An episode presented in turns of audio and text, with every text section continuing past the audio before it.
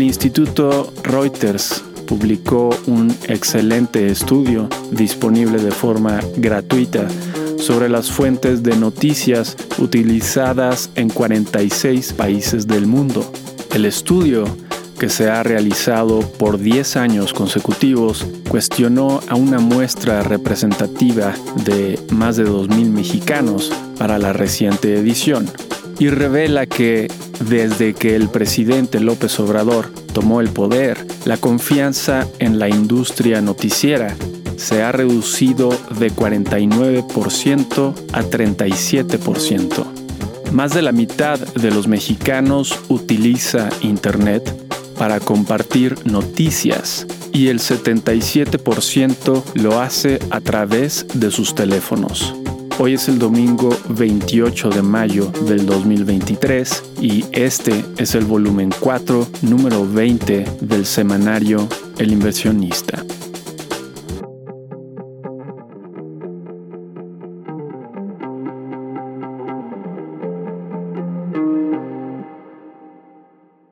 Fue una semana interesante a nivel nacional y mundial, otra vez. Fue una semana interesante a nivel nacional e internacional. En economía, Alemania reportó una recesión durante el primer trimestre del año.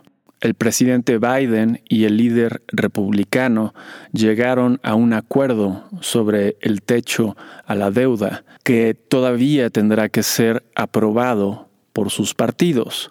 El miércoles será la decisión del Partido Republicano.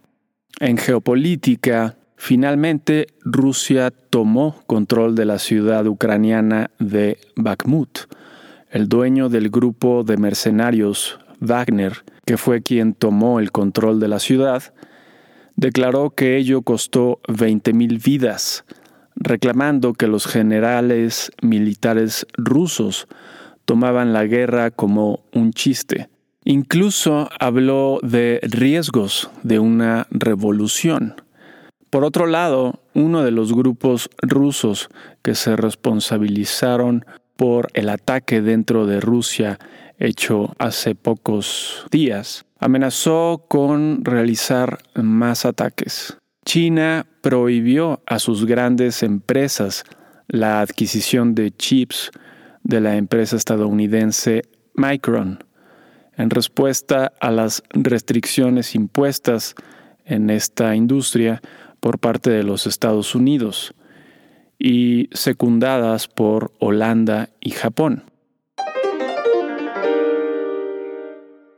En noticias empresariales, las acciones de Nvidia despegaron en más de 24% después del reporte de utilidades de la empresa, donde aseguró que sus ventas están rompiendo récords, impulsadas por los avances recientes en inteligencia artificial. Otras empresas de semiconductores como AMD y Micron se vieron también beneficiadas. El jefe de Nvidia, Jensen Hang, dijo en entrevista que los legisladores estadounidenses deben ser juiciosos en cuanto a la imposición de restricciones de venta de chips a China. Podemos, en teoría, hacer chips afuera de Taiwán. Es posible, pero el mercado chino no puede ser reemplazado. Eso es imposible, dijo. Tesla abrirá parte de su red de estaciones de carga para autos eléctricos a los clientes de Ford en los Estados Unidos y Canadá, anunciaron los ejecutivos de ambas automotrices. La tecnológica Apple extendió su contrato con la empresa de semiconductores Broadcom por varios años más.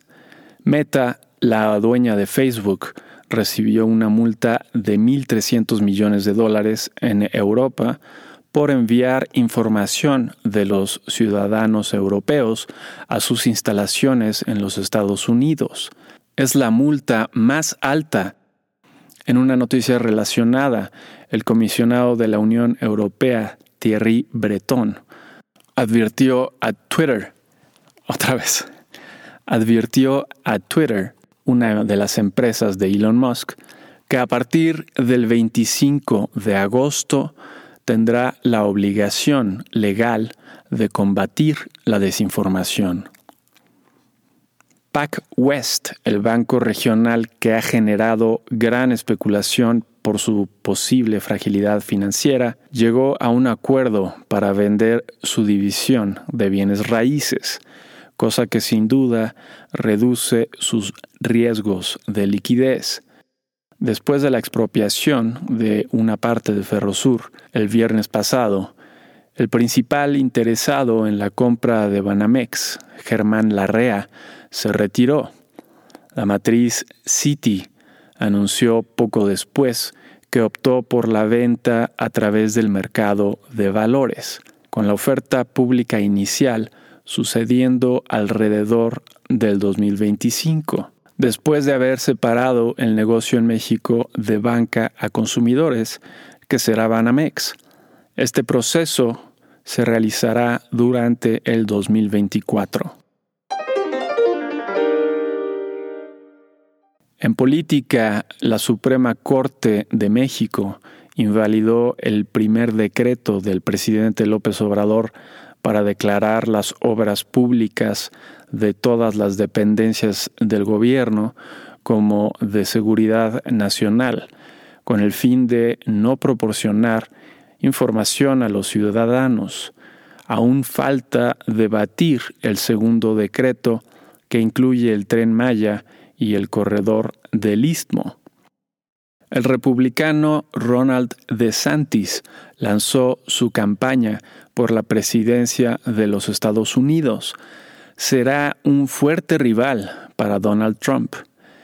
En Turquía, el presidente y dictador de facto durante 20 años, Recep Erdogan ganó aparentemente la segunda ronda de elecciones con el 52% de los votos. A pesar de una inflación de más de 80% que impera en dicho país, el presidente continuará por cinco años más. En Estados Unidos, la demanda por los medicamentos para la reducción de peso, como Ozempic y Wegovy, se ha elevado enormemente. Muchos trabajadores tratan de que su seguro médico les pague dichos tratamientos. La mayoría de los seguros solo lo cubre para personas con diabetes. Notas de la semana que termina. 22 al 26 de mayo. En Estados Unidos, las ventas de nuevas casas para el mes de abril aumentaron más de lo esperado. Las minutas de la última decisión de la Reserva Federal mostraron agnosticismo sobre más aumentos en la tasa de interés. La siguiente decisión es el 14 de junio e incluirá proyecciones. El segundo preliminar del crecimiento de la economía durante el primer trimestre fue ligeramente mayor a lo esperado, al elevarse de 1.1% a 1.3%. Las solicitudes de seguro de desempleo de la semana prácticamente permanecieron iguales a la semana anterior. Las órdenes de bienes duraderos para el mes de abril aumentaron 1.1%, contrario al retroceso de 1% que se anticipaba. El ingreso y gasto personal para el mes de abril aumentaron en 0.4% y 0.8% respectivamente. Finalmente, el índice de precios favoritos de la Reserva Federal mostró para el mes de abril un alza en la inflación anual de 4.2% a 4.4%. En reportes de utilidades tuvimos entre otras empresas Asum con una sorpresa positiva, Lowe's con una sorpresa positiva AutoZone con una sorpresa positiva, Nvidia con sorpresa positiva, Costco con una sorpresa negativa y Autodesk sin sorpresa. El 60% de las 130 sorpresas fueron positivas, una buena semana en reportes de utilidades. Con respecto a la semana pasada, el índice Standard Poor's 500 de la bolsa estadounidense avanzó 0.3%. El petróleo West Texas Intermediate subió de 71.67 dólares el barril a 72.87 dólares el barril y el oro bajó de 1979 dólares la onza a 1946 dólares la onza. En México, la balanza comercial de mercancías para el mes de abril mostró, respecto al mismo mes del año previo, que las exportaciones no petroleras se redujeron 0.2%.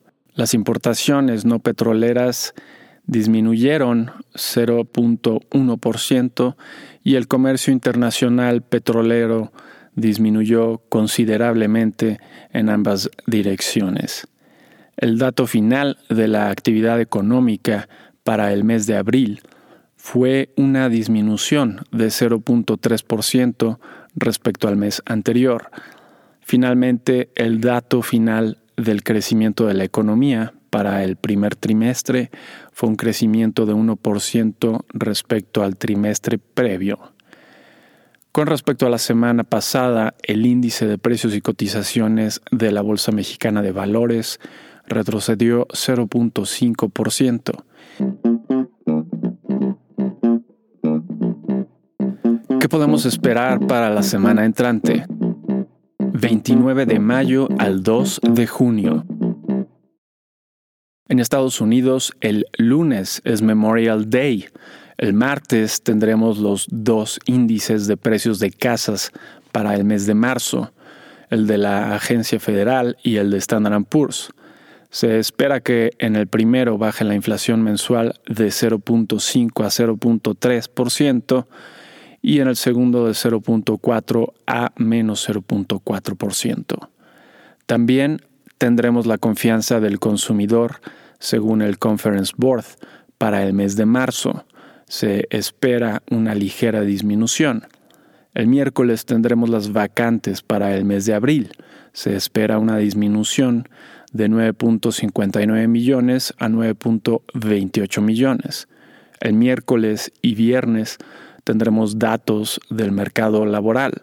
El miércoles tendremos el índice de gerentes de compra del Institute for Supply Management para el mes de mayo.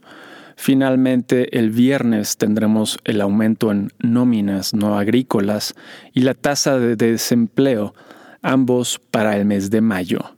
Se espera una ligera disminución en el primero y un ligero aumento en la segunda. En reportes de utilidades tendremos, entre otras empresas, a HP, GameStop, Broadcom y Dell. En México será otra semana tranquila. El jueves tendremos el índice de gerentes de compra para el mes de mayo, tanto el del INEGI como el de Standard Poor's. Ese mismo día tendremos las minutas de la última decisión del Banco de México y el viernes tendremos la tasa de desempleo para el mes de abril. Tips. Mantenemos nuestro diagnóstico sobre los activos más adecuados para un portafolio financiero. Consideramos que una mezcla de bonos del gobierno mexicano a largo plazo y de una canasta de acciones representativa de la bolsa estadounidense forman un buen portafolio de inversión.